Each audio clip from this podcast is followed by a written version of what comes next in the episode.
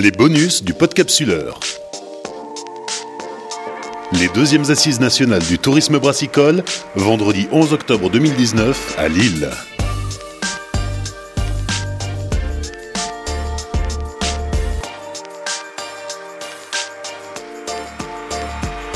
Première table ronde, état des lieux du tourisme brassicole ici et ailleurs. Avec Laurence Kogan, responsable de la spécialisation Wine Tourism à la Burgundy School of Business, Clémentine Dufour de l'échappée bière Paris et Yann Licotta, consultant en tourisme brassicole, une rencontre animée par Nicolas Lessieux de l'échappée bière. Merci à, tous les trois d'être venus pour, euh, témoigner. Du coup, en effet, L'idée de, commencer, c'est de s'inspirer un peu de ce qui se fait ailleurs, de pouvoir avoir aussi des, euh, angles d'attaque quand on veut créer un marché du tourisme brassicole en France.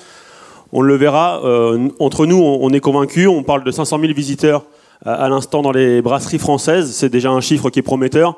Mais où en sont nos concurrents, euh, ou en tout cas des, personnes qui peuvent nous donner des, idées de développement? Euh, du coup, je vais, présenter rapidement les, personnes qui, sont, euh, qui viennent ce matin. Donc, euh, Laurence Kogan, qui nous vient donc, du coup, de la Burgundy School of Business. Peut-être vous laissez vous présenter rapidement et pourquoi la Burgundy School of Business sur la spécialité wine tourisme intervient ce matin. On va voir que du coup, on n'est pas les seuls à, à, regarder ce qui se passe dans le tourisme brassicole. Les gens du, du monde du vin regardent aussi ce qui s'y passe. Et c'est intéressant de voir que la tendance n'est pas forcément juste nous qui la décrétons. Je vous laisse vous présenter. Bonjour. Euh, alors c'est Kogan, c'est pas Kogan. Excusez-moi. Désolée. non, pas de souci. Euh, donc moi, je suis professeur de tourisme à la School of Wine and Spirits Business de l'école de commerce de Dijon, qui s'appelle maintenant BSB. Il faut tout internationaliser. Euh, donc j'ai une, une, expérience à la fois dans l'industrie viticole et dans l'industrie du tourisme, et, et je rejoins l'école il y a quelques années pour développer en fait tout ce qui était lié à l'onotourisme. Donc en, 2009, ça a été le premier cours que, j'ai créé à l'école pour notre MSc Wine Business euh, et, les Français en fait euh, étaient assez frileux. Le no tourisme, euh, on commençait à en parler. mais le directeur de la MSc Wine Business était un Australien. Et il m'a dit mais comment ça se fait qu'on n'a pas de cours de no tourisme dans tous nos programmes de vin? Donc, en fait, on commence effectivement à réfléchir à, la problématique de l'onotourisme en France ben, depuis une quinzaine d'années, une dizaine d'années.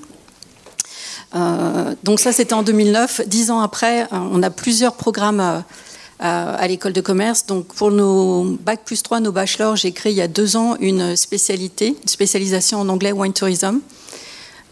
Qui veut dire que pendant tout le dernier semestre des, des plus 3, ils peuvent se spécialiser en œnotourisme en anglais. Alors en anglais bien sûr, parce que le monde du tourisme, il faut parler l'anglais. Euh, cette, filière est à la fois euh, ouverte à nos étudiants en interne et en fait de plus en plus, et ça on ne l'avait pas trop mesuré, euh, ça attire des, étudiants internationaux qui viennent de partout dans le monde. J'ai des Mexicains, des Canadiens, des Américains, des Irlandais, des Anglais, et puis aussi beaucoup de personnes qui viennent de l'Asie, donc beaucoup de Japonais, Coréens, puisque en Corée il y a un tourisme gastronomique très important, et bien sûr beaucoup de Chinois. Donc voilà, ce qui fait que dans tous les programmes de l'école, notre master en français, le CIVS, euh, notre MSc Wine Management, donc c'est une spécialisation Bac plus 5, euh, ainsi que notre MBA qu'on a monté il y a deux ans en Wine and Spirits Business, euh, les étudiants ont, environ 30 heures de cours sur le no-tourisme. Donc ça devient vraiment... On, on, a identifié ça comme, comme un secteur porteur, un secteur en croissance. Merci beaucoup. Yann, la, parole est à vous. Euh, du coup, Yann est chercheur dans, le monde du tourisme et a travaillé à, l'occasion de l'Euro 2016 sur le, monde brassicole. Euh, je te laisse te, présenter rapidement et puis euh, peut-être commencer l'introduction un petit peu sur justement ce que tu as pu voir à ce moment-là avant de, passer la parole à, Clémentine. Bonjour, merci beaucoup pour l'invitation. Merci d'être ici présent devant vous. Effectivement, notre connaissance avec Nicolas a commencé quand je faisais un, travail d'étude, une étude de marché sur le potentiel qu'il y avait ici, euh, la région actuelle de Hauts-de-France et euh, la Wallonie pour le tourisme brassicole dans le cas de visiter le potentiel, euh, visiteurs potentiels qui pourraient venir voir les matchs ici à Lille lors du Euro 2016. Ce projet n'a pas abouti du, point de vue euh, entrepreneurial. Néanmoins, ça m'a permis de euh, commencer à faire plus d'études au niveau de euh, tourisme brassicole. Mais je suis content que Chapabière a continué à faire son travail et que, vu que les mondiaux de rugby vont venir ici, donc ça laisse du potentiel pour faire ces projets à d'autres personnes. mais le constat que j'ai eu à l'époque, j'étais en fait euh, très étonné de la faiblesse des structures qui existaient en Belgique et dans d'autres pays européens au niveau du tourisme brassicole, vu le potentiel qu'il y avait. Donc ça m'a éveillé ma curiosité et j'ai commencé à regarder ce qui se passe dans les autres pays européens et dans le monde. C'est ça qui m'a amené au fur et à mesure de regarder et faire un constat que les choses vont plutôt bien. Ça marche, merci. Et Clémentine, du coup, euh, toi, le, tourisme brassicole, euh, c'est la porte d'entrée des, touristes, surtout américains à Paris, qui t'a fait rentrer dedans. Euh, est-ce que tu peux donc te présenter rapidement et puis nous, nous, donner un premier ressenti sur, sur le tourisme brassicole pour toi, le, potentiel éventuellement à venir sur ta destination? Oui, bonjour à tous. Donc, je m'appelle Clémentine et j'ai suivi une formation en tourisme et gastronomie à Angers. Euh, il y a 2-3 ans. Et en fait, euh, je me suis installée à Paris et j'ai décidé de créer une petite expérience euh, autour d'une boisson peu, peu originale pour, pour justement les touristes qui viennent à Paris. Et au contraire, quand ils viennent à Paris, c'est vraiment une surprise pour eux de trouver quelques infrastructures comme des tours ou, ou, des bars spécialisés en bière. Donc moi aujourd'hui je rencontre euh, beaucoup d'Américains qui sont fans de bière et qui, viennent à Paris d'abord pour voir les monuments, mais ensuite ont le plaisir de découvrir des activités très spécialisées. voilà. Merci beaucoup pour cette présentation rapide. Euh, Yann, du coup, la, parole va, te revenir. Euh, la question, elle est simple. Dans l'étude que tu as faite, qui était très exhaustive, qui parlait de, pays européens, de, de, pays en Amérique du Nord, en Amérique du Sud, en Afrique du Sud, Qu'est-ce que tu as, vu comme grande tendance euh, De quand ça date? Quand est-ce que tout ça a commencé? Au final, nous, le, tourisme brassicole, alors je sais que dans les, syndicats, euh, ça a commencé, dans les brasseries, ça fait un, moment maintenant que, c'est en cours, mais la formalisation de, tout ça est assez récente. Toi, ce que tu as vu, euh, que, quelles initiatives tu as pu remarquer, en tout cas sont remarquables? Et puis, de quand tout ça a commencé pour qu'on donne aussi des perspectives? Laurence disait à l'instant, le, le no-tourisme, au final, la filière est assez jeune, en tout cas sur la formation et l'accompagnement. Euh, quand est-ce qu'on se projette Si on veut parler de tourisme brassicole, les résultats, si on démarre il y a trois ans en arrière ici en France, quand est-ce qu'on peut se dire euh, il, y a des, espoirs de voir des retombées euh, économiques, puisque c'est quand même de ça dont on parle aussi principalement pour, pour les brasseurs et les acteurs? Effectivement. Donc, en ce qui concerne le tourisme brassicole et aussi le no-tourisme, les parcours sont un peu différents. Et ça se voit en fait au niveau d'appui euh, des autorités aussi de la dynamique entrepreneuriale. Euh, par exemple, le no-tourisme, il bénéficie des routes européennes qui sont euh, aussi sur, parrainées par le Conseil d'Europe comme ITER-VITIS. Et aussi, ils ont d'autres initiatives qui sont faites au fur et à mesure avec différentes décennies. Dans le monde brassicole, euh, quand on observe les différents continents, euh, on voit deux dynamiques. Une dynamique qui va des entrepreneurs qui approchent euh, le public et aussi les autorités, et ensuite ils tombent d'accord sur faire des choses ensemble, ou plutôt les autorités qui reconnaissent le patrimoine qui existe sur leur terrain et agissent avec les partenaires locaux. Un exemple comme celui-là, on peut observer facilement en Bavière en Allemagne, aussi euh, dans, la région de Rhénanie, où la ville de Cologne participe beaucoup avec le monde du CHR pour euh, euh, mettre en valeur leur patrimoine brassicole. La République tchèque, c'est un, cas très intéressant aussi, où il y a quelques années, il, y faisait toujours la promotion du point de vue de la Tchéquie, pays de la bière, et ça, ils ont activé tous les réseaux au niveau de la ville de Prague, au niveau de Pilsen. Et ensuite, euh, quand on voit euh, tous les euh, nouveaux hôtels qui apparaissent, ils ont souvent un, attachement brassicole. Donc ça, c'est quelque chose qui vient dans leur patrimoine et sont, sont, un facteur qui, qui, sont très fiers de développer. Quand on voit les changements qui, sont apparus dans les dernières années, il vient de, plusieurs faits. Du fait que les visiteurs s'y intéressent, que les brasseries ouvrent de plus en plus leurs portes, que les autorités s'intéressent, mais qu'il y a aussi des tours opérateurs spécialisés qui sont apparus dans différents euh, pays. Par exemple, euh, si je, euh, quand je regardais l'Afrique du Sud, ils avaient déjà une stratégie pour le tourisme brassicole basée un peu sur le viticole dans, le milieu des années 90. Néanmoins, vu leur manque d'infrastructure, ça a pris du temps euh, que ça se développait et c'est toujours en phase de développement. Quand on observe un autre pays comme le Brésil, on avait la ville de Blumenau où il y avait toutes les brasseries qui ont disparu. Qui, beaucoup, il y avait une, c'était une région où il y avait beaucoup d'immigration allemande.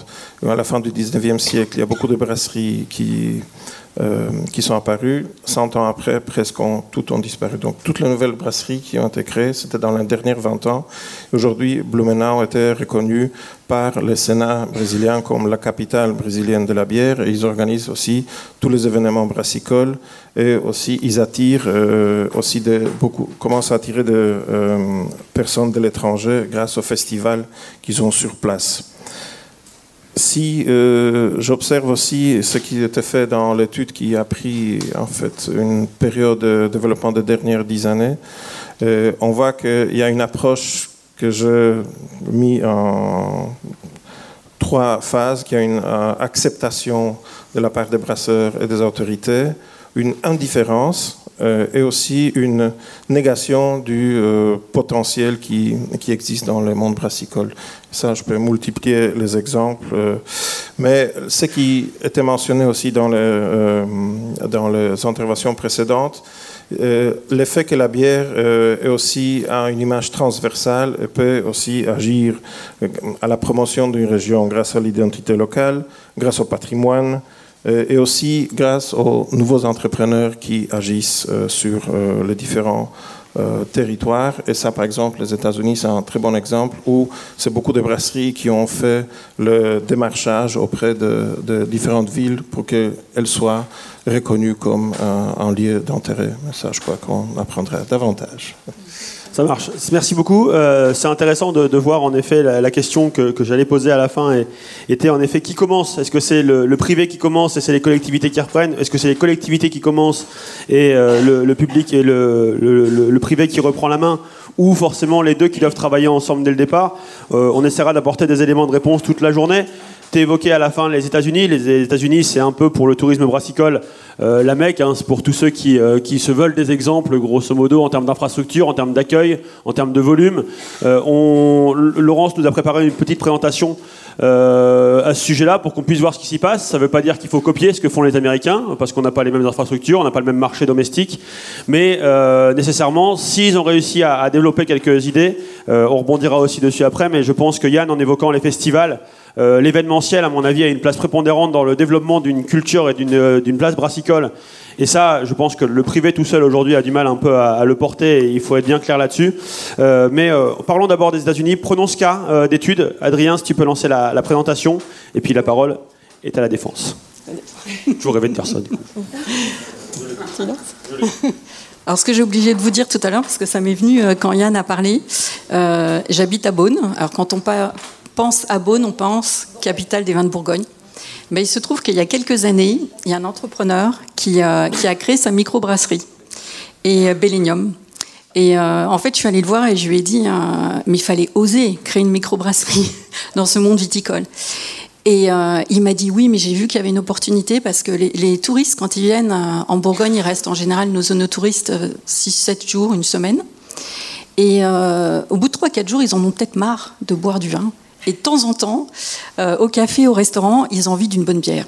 Et euh, donc Bellénium, c'est un véritable succès euh, bourguignon que l'on trouve effectivement dans les bars et les brasseries de, Bourgogne, beaucoup à Beaune et à Dijon.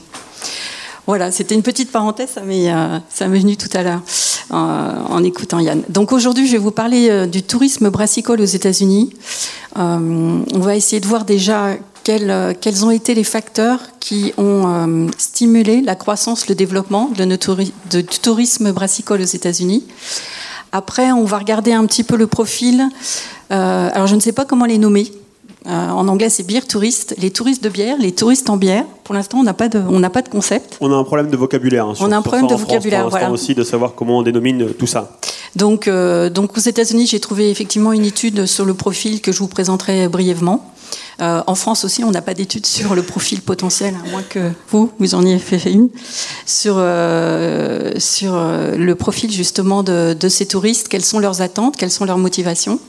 Et puis ensuite, je vous prendrai quelques exemples pour faire un benchmark, quelques exemples dans différentes régions aux États-Unis qui, pour moi, en fait, peuvent servir de modèle. Alors, j'ai essayé de réfléchir au développement, justement, quelles, sont les, peuvent être les explications du développement du tourisme brassicole aux États-Unis. Euh, tout à l'heure, on a parlé de l'expérience. Je pense que ça, c'est un, des facteurs très importants. On est maintenant dans l'économie de l'expérience.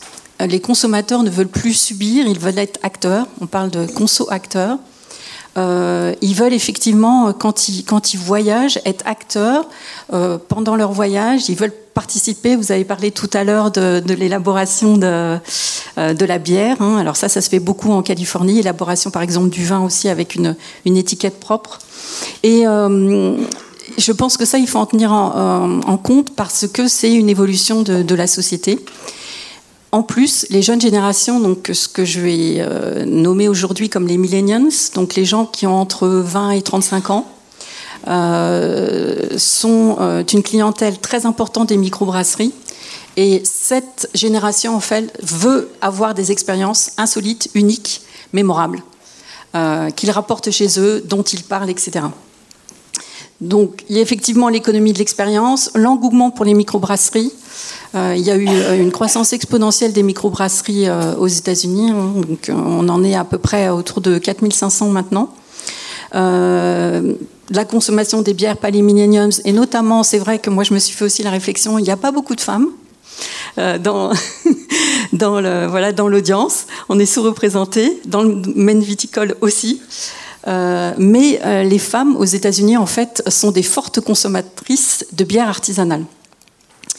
Euh, il y a aussi euh, le phénomène de la croissance des caves à bière et puis euh, aussi dans l'évolution des comportements de consommateurs. Les consommateurs veulent acheter des produits authentiques, ils veulent rencontrer le producteur, ils veulent rencontrer le brasseur, ils veulent rencontrer le viticulteur, ils veulent avoir un échange en fait avec le producteur. Ils veulent savoir d'où viennent les produits qu'ils consomment.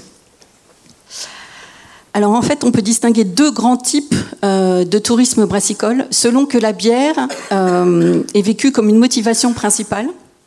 Donc euh, un touriste de bière viendra dans une région pour justement la bière, ou alors selon que c'est plutôt le territoire qui est le facteur d'attractivité, donc qui apparaît comme une motivation principale. Donc si on voit la bière comme principale euh, activité. Euh, ça découpe un certain nombre d'activités comme les routes des bières, les dégustations bien évidemment, mais aussi aux États-Unis, ça se fait beaucoup des week-ends autour de la bière. Donc les gens vont dans une région pour passer tout un week-end et découvrir de la bière. Euh, on a parlé tout à l'heure des, accords bière, enfin mai, donc des déjeuners ou des dîners avec pour thème la bière et puis aussi d'autres activités. Si euh, on parle plutôt, et je sais qu'aujourd'hui on va beaucoup parler des collectivités et des territoires, si on parle plutôt du territoire comme motivation principale, euh, et j'en parlerai aussi cet après-midi. Donc la nécessité en fait de développer des, festivals, des événements phares autour de la bière, euh, d'avoir des musées de la bière, de permettre aux touristes de la bière, de faire des visites de brasserie. Et puis il y a aussi, alors ça c'est quelque chose qui existe aux États-Unis, il y a des collectors, donc des gens en fait qui vont euh, de brasserie en brasserie pour collectionner tous les merchandising qui sont autour de la bière. Donc la montée des craft beers aux États-Unis, hein, donc ce sont les bières artisanales. Euh, les craft beers, alors j'ai essayé de trouver les chiffres plus récents. Euh, j'en ai trouvé qu'en 2016. Les craft beers, donc les bières artisanales, représentent 12% du marché en volume aux États-Unis, mais surtout ce qui est important, c'est qu'elles sont en très forte croissance puisqu'elles ont bondi de 6% en 2016, alors que le marché global de la bière en fait baissait. Donc on a un, secteur de niche qui est en croissance dans un secteur total qui est en baisse. Donc ça, je pense que c'est un élément très important. Euh, en 2014, euh, on a 547 nouvelles brasseries qui ont ouvert pour un total euh, environ de 3500 brasseries. Et comment définissons une microbrasserie? Donc c'est l'association des, brasseurs des États-Unis qui définit une microbrasserie comme une brasserie avec une production annuelle de moins de 7 millions d'hectolitres. Et surtout, ce qui est important, c'est euh, une brasserie avec une certaine indépendance économique, c'est-à-dire qu'aux États-Unis, dans le capital, il doit y avoir seulement au maximum un quart du capital qui appartient à des grands groupes, comme Heineken, etc. Et puis aussi une application des méthodes traditionnelles de fabrication. L'argument de vente, moi je suis une marketeuse à la base, je fais une école de commerce, je suis dans une école de commerce, donc on parle évidemment d'argument de vente. Bah, l'argument de vente, c'est le côté euh, artisanal, authentique du produit. La recherche nous montre puisqu'on fait beaucoup de recherche académique à l'école, qu'en fait les consommateurs sont prêts à payer plus pour des produits agricoles authentiques, qualitatifs et aussi produits en petite quantité. Donc là, on a la notion d'exclusivité, de rareté. Alors, les caractéristiques des craft beers. Donc ça, c'est une étude que j'ai euh, trouvée dans Euromonitor. Il y a six caractéristiques euh, principales. Déjà, une production qui est limitée, avec un positionnement artisanal et haut de gamme. Donc ça, je crois que l'élément haut de gamme, c'est très important. Euh, toute une histoire qui est créée autour de la bière artisanale, donc ce qu'on appelle en marketing le storytelling. Donc une histoire qui est très solide autour d'une marque, rattachée à une région, hein, on va parler du territoire, ou rattachée à une zone géographique qui est très bien délimitée. L'exclusivité, surtout qu'on sait que les bières artisanales sont consommées par, beaucoup par les millenniums et ils aiment beaucoup les produits rares, les produits exclusifs. Donc une singularité des ingrédients qui proviennent d'une zone géographique bien déterminée et qui donne justement cette notion d'exclusivité et cette notion haut de gamme, de qualité. Des références naturelles, donc des ingrédients qui sont souvent naturels, récoltés à la main et soigneusement sélectionnés, euh, pour faire pendant aux ingrédients industriels et bien sûr aux bières euh, industrielles. On l'a dit tout à l'heure, une indépendance, une indépendance dans le capital, une indépendance financière. Et justement, cette indépendance donne une certaine liberté aux microbrasseurs. Et puis aussi l'accent qui est donné sur euh, la saveur, la saveur donc des, des, bières artisanales avec un, panel de, saveurs extraordinaires. Alors, ce que je, trouvais aussi intéressant quand on parle de, l'évolution de, la consommation, euh, j'ai pensé que ça serait intéressant d'amener le, concept de néolocalisme qui s'applique totalement aux bières artisanales. Donc, on a une vraie recherche à l'heure actuelle euh, au niveau de nos consommateurs pour des produits locaux authentiques. Euh, c'est devenu une tendance de notre industrie agroalimentaire. Et en fait, ce mouvement euh, néolocalisme euh, peut être interprété, peut être expliqué comme le désir au sein de communautés de renforcer et de réaffirmer le caractère unique et authentique d'une localité. Donc on voit bien que euh, les brasseries artisanales, le tourisme brassicole s'intègre parfaitement dans le développement d'un territoire et dans la différenciation d'un territoire par rapport à un autre. Donc, quand on, je vais essayer de vous donner un, bref aperçu, hein, ça va être très bref, du tourisme brassicole aux États-Unis. Euh, environ 4100 microbrasseries aux États-Unis en 2017. J'ai pas trouvé les chiffres pour 2018 ou 2019. Difficile de trouver aussi les chiffres euh, du nombre de, touristes de bière. On en compte environ 40 millions. Donc, euh, c'est les trois derniers mois. Les débuts du tourisme brassicole ont commencé dans la région du Colorado à Denver, euh, dans l'Oregon avec Portland et Seattle, et puis aussi en Californie avec Santiago, San Francisco. Euh, donc, ils ont créé des microbrasseries et puis ils organisent des visites de microbrasseries. Et surtout, ce qui est très important aussi avec notre cible, les Millenniums, c'est qu'ils communiquent énormément euh, sur la marque donc une marque forte identitaire, et sur les réseaux sociaux. Donc le développement des microbrasseries euh, va, avec ces positionnements de marque très forts, ces storytelling et l'usage des réseaux sociaux. Quand on regarde le Vernon, Vernon, on pense au ski, on ne pense pas forcément aux bières, mais le Vernon en fait a développé euh, une activité brassicole très importante et en 2014, ils ont compté environ 10 millions de visiteurs. Donc la bière, euh, pour beaucoup de régions euh, aux États-Unis, euh, représente un facteur de différenciation, un facteur d'attractivité, et représente donc une part très importante du tourisme local. Alors, donc l'étude que j'ai trouvée, c'est sur le profil des touristes de bière en Caroline du Nord. Cette étude date de 2011. Alors, qu'est-ce qu'on sait en fait sur, sur ce touriste? On sait que c'est un homme d'âge mûr qui réside en majorité, majoritairement dans la Caroline du Nord, donc qui viennent de la région. La moitié sont célibataires, la majorité sont diplômés et détiennent un diplôme de bachelor ou plus, donc bachelor, bac plus 3 ou plus, master. 38% ne sont pas résidents quand même de la localité. Et ce qui est intéressant aussi, c'est qu'ils euh, prévoient pas seulement de visiter une microbrasserie, mais quand ils restent sur un week-end, euh, ils vont visiter en fait deux microbrasseries par jour. Donc s'ils restent euh, deux jours, ils vont en visiter quatre, trois jours, etc. Donc ça, c'est très important. Euh, et ce qui est très important aussi, euh, c'est la répétition des séjours, c'est-à-dire que c'est une clientèle fidèle, puisque en moyenne, ils, restent, ils vont visiter 10 brasseries par an. Alors, ce qui est très intéressant, on peut faire très vite le parallèle sur le no-touriste. Eh ben, le profil de le no-touriste, en France et dans le monde, il est comme ça. Donc, c'est un public majoritairement, enfin, dans les pays de l'Ancien Monde, donc en France, euh, masculin, éduqué et à fort pouvoir d'achat. Donc pour une ville, pour une destination, pour une collectivité, c'est effectivement euh, une cible euh, très, intéressante, très importante, puisque ces gens-là ont un pouvoir d'achat, donc vont dépenser lors de leur séjour. Alors, on leur a demandé aussi quelles sont leurs motivations. Ils viennent dans la région pour découvrir de nouvelles bières.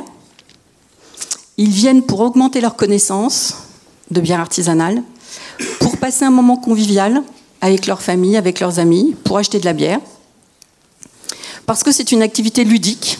Hein, on vient s'amuser. Aux États-Unis, c'est très important, tout ce qui est fun, entertainment, etc.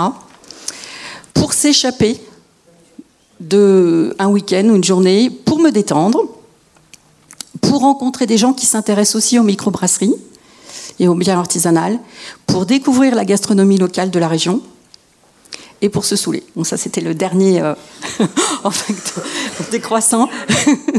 voilà, l'élément euh, le, moins, mais c'est l'élément le moins important. Alors, ce qu'on, ce si, on de, si on essaie de regrouper leurs motivations, on voit qu'il y a un premier lot de motivation qui, euh, qui est lié en fait à tout ce qui est apprentissage, développement personnel, connaissance je vais améliorer mes connaissances, je vais découvrir de nouvelles bières, etc. Et puis, il y a un élément aussi social, euh, puisque je vais passer un bon moment avec mes amis, et puis je viens me détendre. Donc, c'est ce qu'on appelle en anglais edutainment, donc education entertainment. Donc, je viens apprendre, mais en même temps, je m'amuse. Donc, je vais apprendre en m'amusant. Là aussi, même parallèle avec le, profil des zonotouristes. Donc, c'est très important.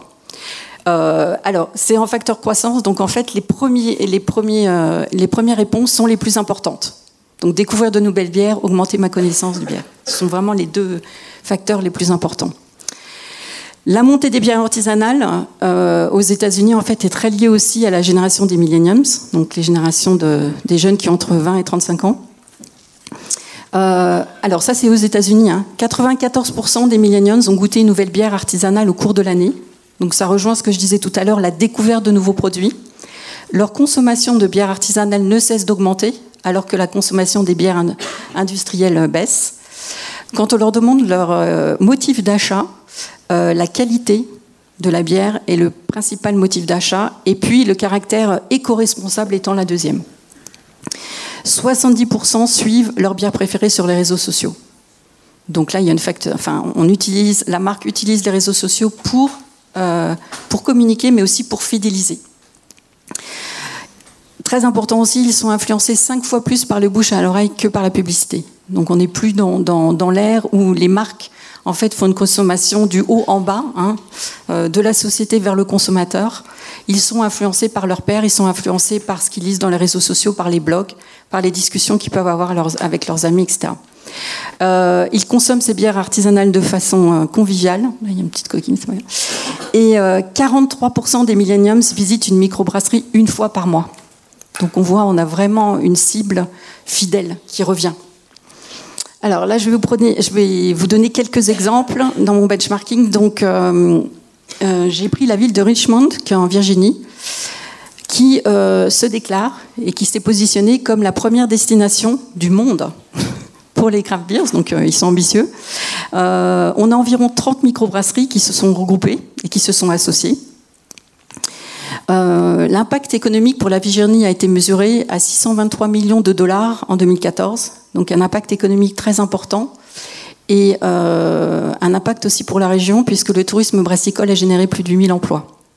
Alors comment ils ont réussi en fait, ça c'est un peu mon analyse, à devenir la première destination pour les bières artisanales du monde? Ils ont effectué une promotion très efficace avec un site internet qui donne bien sûr à la fois des informations sur les microbrasseries, mais aussi sur les restaurants, sur l'hébergement, sur tous les événements qu'il y a à faire dans la région, enfin dans la ville. Et puis euh, aussi une facilité d'utilisation puisque vous pouvez réserver directement vos circuits, euh, votre hébergement sur le site.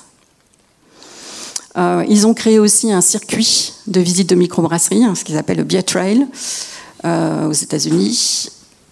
Et ils ont créé pour attirer des touristes des événements majeurs comme le Richmond Folk Festival. Donc euh, voilà le site internet.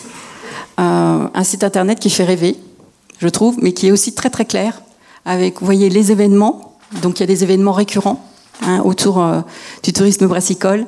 Qu'est-ce qu'il y a à faire comme activité, à part visiter des brasseries Où est-ce que je peux rester? Donc tout ce qui est hébergement, trouver un restaurant, etc. Et puis, euh, donc l'onglet Book Activities, donc une facilité de réserver directement en site. Euh, et ça, les Millenniums en sont très friands. Ils veulent trouver l'information sur Internet et puis réserver directement.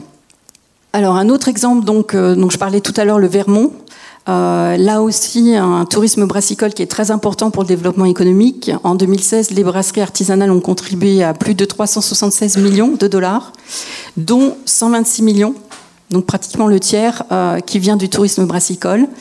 Un grand choix de microbrasseries qui se sont associées ensemble, une multitude d'excursions euh, différentes, euh, différents circuits. Donc vous avez le choix entre différents circuits de, de visite de microbrasserie. Et là encore, une promotion sur Internet très claire.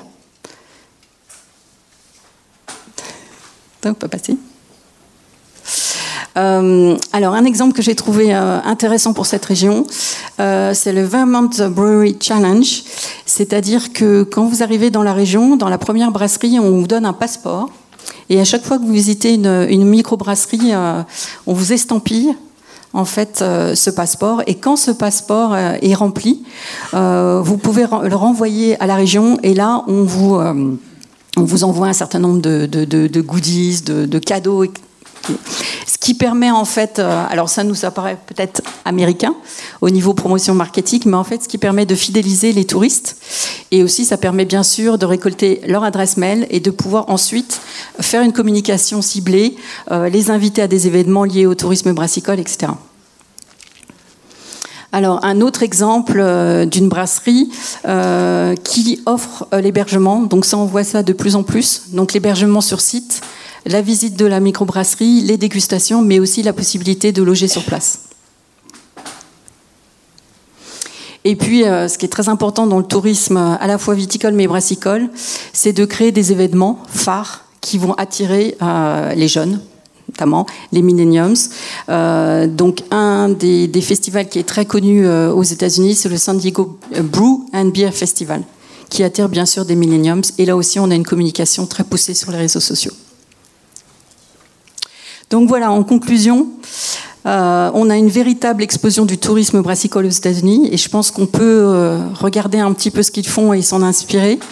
On a une consommation des millenniums euh, qui est très important, à la fois, je dirais, consommation du produit, donc de la bière artisanale, mais à la fois consommation d'expérience, puisqu'on a une demande d'activité expérientielle. Et puis, bien sûr, c'est porté par le développement des micro-brasseries et euh, des brasseries, euh, des bières artisanales. Voilà. Merci beaucoup. Euh, c'est très très complet. ce qui est intéressant dans, tout ce que vous, nous avez montré, j'ai pas fait, enfin je vous ai pas demandé de, guider particulièrement la, présentation sur certains points, mais au final on se rend compte que des équipements, on en a un peu tous. Brasseur du Nord a fait un site de promotion, Brasseur d'Alsace a fait un site de promotion.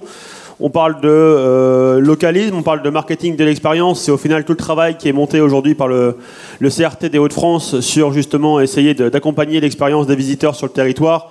Euh, c'est une démarche qui vous sera présentée cet après-midi euh, dans, le cycle brasseur. On, a plein de choses. On a aussi, j'ai entendu pas mal de choses sur le fait de, des millennials, c'est du marketing. Donc le marketing, on va plus pouvoir trop s'en passer si on veut parler de, de tourisme brassicole. il va falloir rentrer un peu dans cette démarche-là. Et la dernière qui me fait extrêmement plaisir, à savoir travailler ensemble, de pouvoir essayer de, regrouper les, les, brasseurs pour avoir une expérience qui soit une fois chez l'un, une fois chez l'autre, mais qui en tout cas, ce soit la destination et le, territoire qui en parle, c'est euh, ce qui en gagne, c'est vraiment important euh, pour nous. Euh, Clémentine, du coup, je rebondis. Toi, les, Américains à Paris, ça fait film de Louis de Funès, mais tu les as en contact direct. Est-ce que tu te reconnais dans la, description qu'a fait du coup le, le Pas forcément, je pense. Et, et puis par rapport au pouvoir d'achat, au côté éduqué? Oui, alors j'ai rencontré euh, tous ces types de profils, euh, des jeunes euh, citadins qui viennent à Paris en couple pour s'amuser et vivent comme les locaux. Donc ils sont assez contents de voir que nous-mêmes à Paris, on commence un petit peu à, s'y connaître en bière. Et par contre, de l'autre côté, il y a ces personnes un peu plus âgées qui sont un peu plus pointues au niveau de leur goût et qui s'attendent à avoir ces infrastructures très confort, très accommodante avec euh, du choix, euh, du merchandising et euh, du personnel bilingue. et donc, quand je les emmène dans un bar comme ça qui est un petit peu calqué sur le modèle américain, ils sont ravis. Mais quand je vais les emmener dans une microbrasserie un peu à la route, où euh, tous les maltes et les houblons sont en, bio et, euh, et, les brasseurs sont là en train de finir leur euh, dure journée de labeur, bah, il bah, y, y, a un petit peu un, une gêne, un malaise, comme quoi il n'y a pas cet accueil chaleureux parce que bah, les brasseurs, ils n'ont ils ont pas envie de parler, ils sont fatigués et non, ils n'auront pas les stickers à donner ou les t-shirts ou les verres. Du coup, c'est assez amusant de voir parfois la curiosité et parfois un petit peu le l'amusement, quoi. Le, fait que à Paris, en tout cas, on est en, on est en, train de démarrer cette, euh, ce développement de la bière. Ça marche. justement, euh, quand tu vas voir les, collectivités à Paris, euh, quand, quand ils de tourisme brassicole, euh, à des personnes qui sont en dehors du monde brassicole, qu'est-ce que ça leur évoque? Est-ce que ça les fait rire? Est-ce qu'ils connaissent? Est-ce qu'ils disent bah super, on y va? Bah Alors à Paris, le tourisme, c'est un petit peu un traumatisme pour pas mal de gens. Alors moi, les quartiers où je vais, typiquement, c'est pas du tout des quartiers touristiques parce que c'est là qu'il y a l'offre en espace suffisant pour créer des micro-brasseries, avoir des bars assez grands pour, pour servir beaucoup de donc ces gens-là, ils sont déjà euh, assez euh, motivés par le fait de séduire la clientèle locale avant même d'aller approcher euh, les Américains. Donc peut-être pas, assez de, communication, peut-être déjà un gros travail pour démocratiser la bière de qualité pour les Parisiens avant d'aller chercher les touristes. Ça marche. Justement, c'était une des composantes intéressantes aussi de, de, la présentation. Euh, le, tourisme local, au final, à chaque fois, on, veut cibler des gens qui viennent de l'autre bout du monde avant de, faire plaisir aux gens qui sont en local. C'est des gens qui reviennent, qui consomment vos produits. Euh, on parlera aussi du retour sur investissement euh, de, tout ce tourisme. In fine, la, valeur économique, elle se porte sur la vente de produits aussi pour, les, pour les brasseurs. Est-ce qu'au final, on est en train de se tromper de cible si on va chercher des marchés extérieurs pour la, France et, le, tourisme brassicole français? Je ne sais pas qui se lance là-dedans, mais qui veut prendre la parole? Non, je pense pas. Enfin, Clémentine parlait en fait de deux cibles différentes. Je pense qu'effectivement, il y a la cible des jeunes qui ont l'habitude de ces micro-brasseries qui sont aux États-Unis sont extrêmement branchées. Hein. Ce sont des, lieux très, très tendance. Et puis, il y a peut-être euh, le profil euh, euh, des touristes qui ressemble au profil des zonotouristes. Donc, effectivement, une clientèle plus mûre, avec un fort pouvoir d'achat qui est plus traditionnel. Je pense que ben, en marketing, il, faut, il, faut, il faut proposer différentes offres pour, pour différentes cibles. On ne peut pas avoir qu'une offre qui corresponde à toutes les cibles. Merci aussi du coup de ce message qui me fait plaisir. Yann, j'avais une question aussi pour, pour toi. Tu vis en Belgique, le tourisme brassicole en Belgique, a pris une dimension aussi clairement exponentielle sur les dix dernières années. D'après toi, qu'est-ce qui fait que la Belgique a réussi du jour au lendemain à accueillir pour des brasseries 50, 100 000 visiteurs par an, là où il y a 20 ans, euh, je pense qu'on en était au même niveau que, nous? Effectivement, la, Belgique, c'est un pays euh, intéressant de ce point de vue, qu'elle attire des touristes euh, qui viennent de loin, Japon, au Brésil, aux États-Unis. mais aussi, c'est un, pays qui a en fait a négligé son potentiel pendant des années au niveau touristique. Parce que, de un, la structure de, de tourisme au niveau réglementaire en Belgique, c'est que c'est divisé entre les trois régions, donc il n'y a pas un organisme national. Et donc chacun travaille de son côté. La coopération à niveau local a pris du temps. quand je fais l'étude il y a six ans, on voyait qu'il n'y avait pas de tour opérateur privé pratiquement sur le marché belge dans son entièreté. Par contre, ce qui était très puissant et très intéressé pour travailler sur le marché belge, c'était les tour opérateurs britanniques, scandinaves et américains. Et c'est eux qui ont créé des circuits. Euh, au fur et à mesure aussi, les tour opérateurs locaux ont commencé à prendre euh, de l'ampleur et aujourd'hui on voit que euh, la région wallonne a investi dans, le tourisme brassicole. En 2005, ils ont fait une année de la bière qui a a permis de créer beaucoup d'opportunités, mais ils ont refait ça et dix ans après. La région de Bruxelles a investi plutôt du côté accord bière et gastronomie, moins du côté, tandis que la Flandre est allée gastronomie et patrimoine. Donc on voit qu'il y a trois approches différentes qui peuvent aller sur un territoire si petit comme la Belgique. En répondant aussi un peu à la question précédente, le potentiel, est-ce qu'il faut chercher des touristes de loin ou, pas? Non, en fait, euh, on voit que ici, où on se, situe aujourd'hui, à Lille, euh, quand j'ai vu les circuits qui sont faits par les Britanniques et les Américains, ils, prennent toute la, région et tous les pays du Benelux. Donc, ils font un circuit qui va des Pays-Bas, euh, en visitant par exemple Amsterdam, ensuite euh, la nouvelle euh, brasserie trappiste de Zundert. ensuite, ils vont à West-Vleteren. Donc, et après, ils parcourent les différentes villes en fonction des intérêts du temps qui, qui est permis.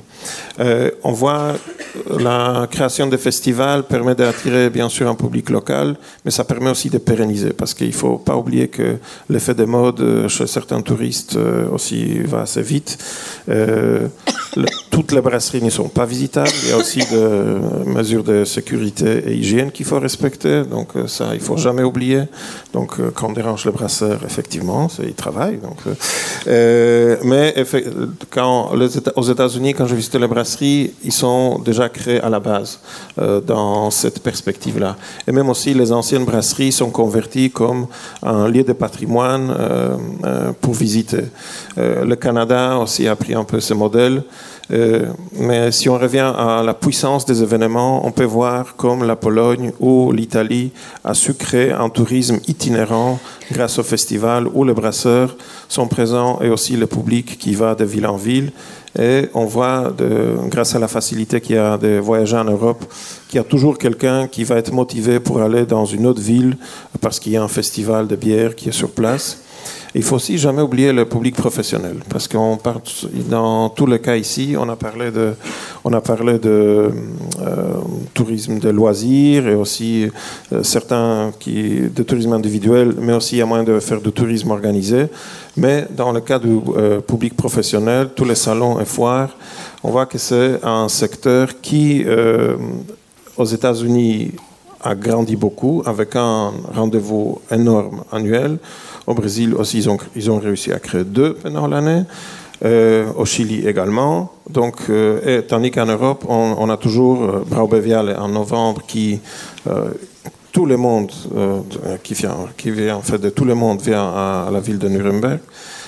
Ils ont réussi à répliquer ce modèle en Chine. Donc, il y a aussi moyen de travailler là-dessus pour aussi fidéliser la filière autour d'un produit.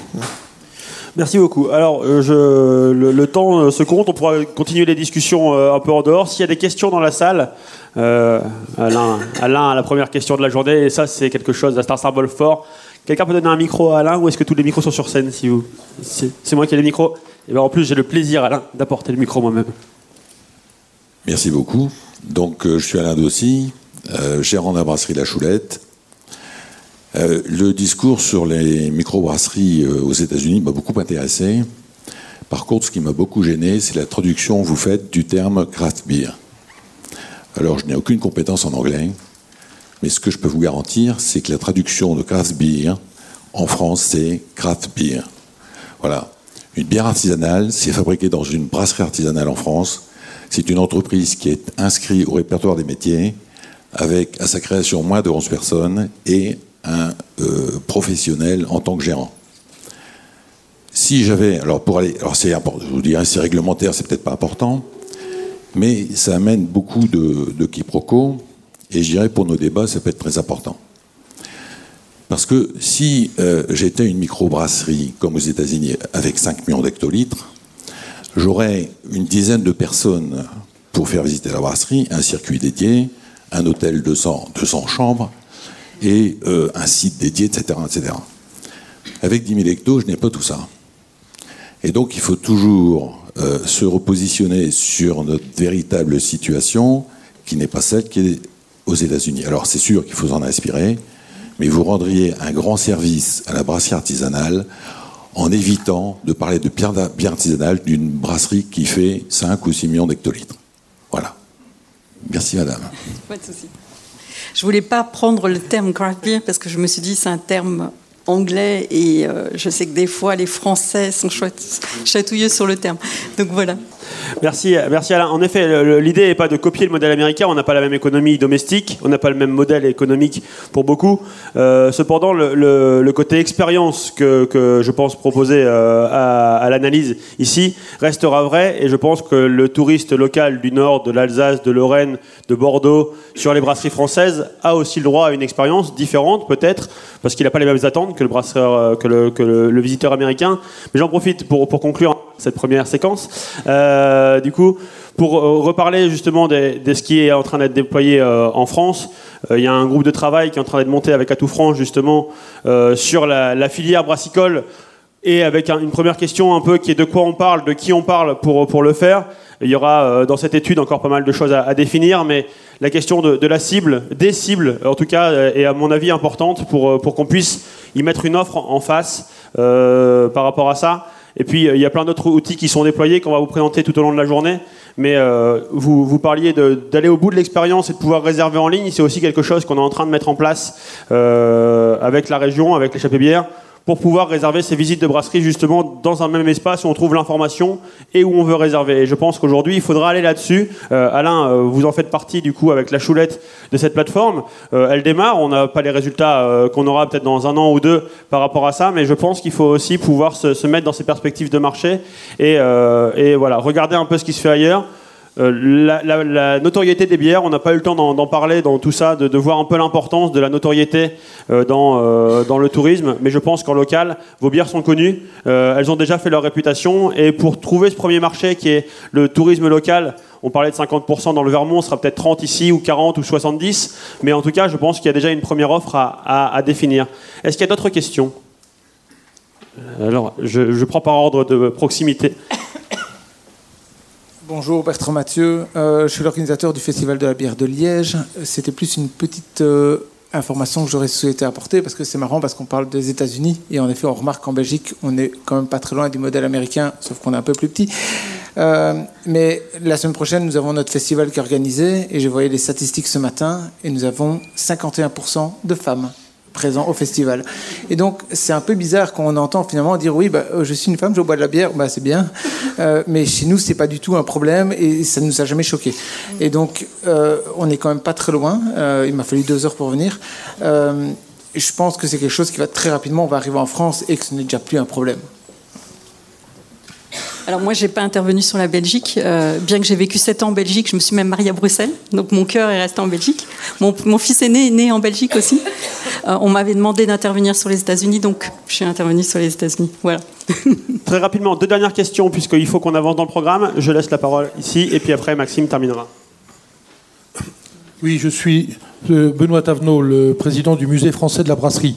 Je voulais juste apporter un, tout petit point complémentaire à tout ce qui a été dit ce matin. C'est que je pense qu'au niveau du, tourisme brassicole, on a intérêt également à s'appuyer sur le patrimoine brassicole, patrimoine brassicole qui existe euh, de façon importante, en particulier dans le Nord, en Alsace et en Lorraine, euh, où il y a encore beaucoup de témoignages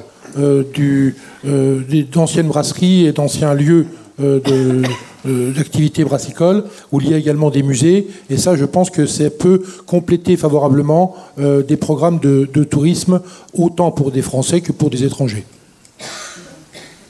Merci beaucoup. En effet, Yann, tu veux dire quelque chose rapidement? Oui, effectivement. En fait, quand on voit la route euh, euh, qui a été faite sur base pour la bière en Europe, le seul qui existe, c'est autour du patrimoine. La route du patrimoine industriel qui était faite entre la Pologne et la Tchéquie, il y a deux brasseries euh, qui regroupent ça. Le musée euh, ici, ensuite en France, on voit aussi à Wiltz, euh, en Luxembourg, qui été créé. L'exemple de San Diego qui était mentionné, en fait, aujourd'hui, ils sont en train de créer un musée de la ville de San Diego au niveau de brasserie, parce qu'ils ont réussi, en, juste en quelques années, à regrouper assez de patrimoine. Donc, tandis qu'en Europe, on a quand même plusieurs décennies d'avance.